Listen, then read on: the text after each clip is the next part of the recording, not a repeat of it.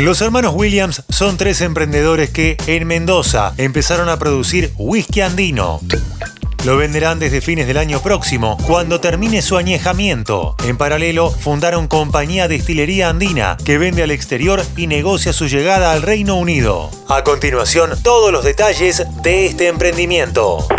Soy Fernando Bolán y esto es Economía al Día, el podcast de El Cronista, el medio líder en economía, finanzas y negocios de la Argentina. Seguinos en nuestro canal de Spotify y escuchanos todas las mañanas.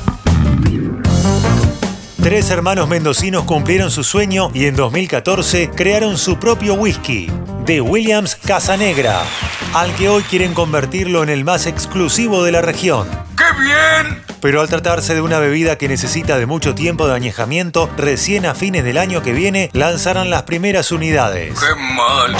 Por eso, casi en paralelo al inicio de este proyecto, fundaron un emprendimiento complementario, Compañía Destilería Andina, empresa que, para solventar la inversión madre, ya produce 5.000 botellas por mes de gin, vodka y ginebra, que se exportan a mercados como China, Corea y Chile, cuenta Belén Fernández, redactora de negocios de El Cronista.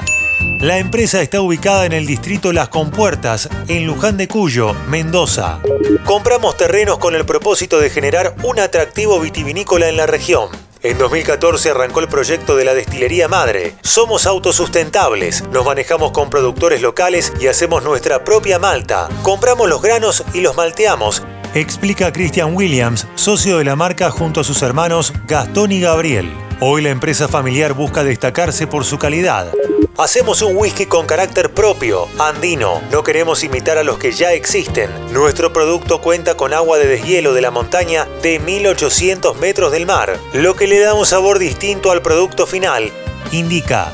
Nuestro whisky tiene entre 8 y 18 años de añejado. Por eso, para solventar los gastos, lanzamos también la destilería, explica Williams.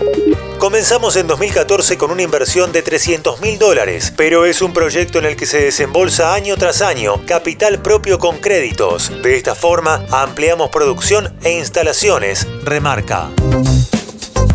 Hoy la marca cuenta con una maltería de 300.000 kilos anuales, dos galpones de destilería, un bar de 300 metros cuadrados y un galpón de estiva de barricas. La inversión es a largo plazo, para ampliar tecnología, galpones, porque todo lo que se produce hay que estivarlo, indica. La destilería en donde se producen gin, ginebra y vodka tienen una capacidad de un millón de litros anuales. En el caso del whisky, esa capacidad llega a los 500 barricas anuales. Hoy tenemos cerca de 200 barricas utilizados con whisky, explica Williams, que planea lanzar el producto a fines del año que viene.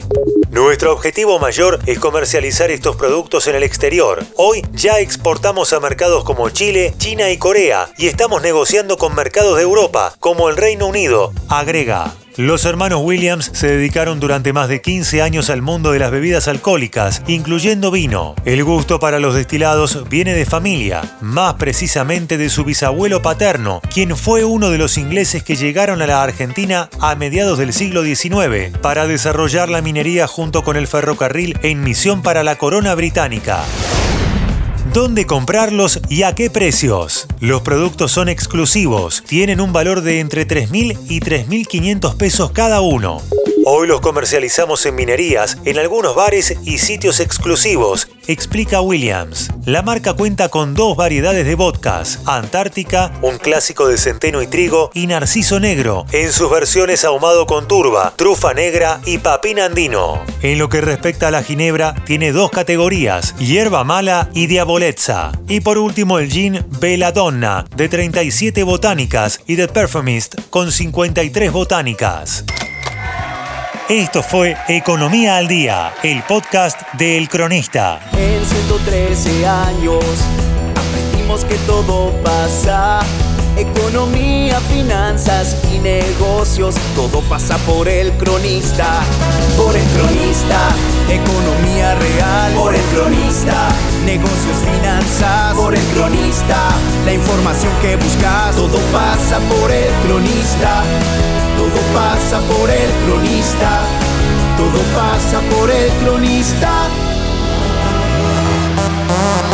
Seguinos en nuestro canal de Spotify y escuchanos todas las mañanas. Y si te gustó el podcast, podés recomendarlo. Texto Belén Fernández. Coordinación periodística Sebastián de Toma. Producción SBP Consultora. Hasta la próxima.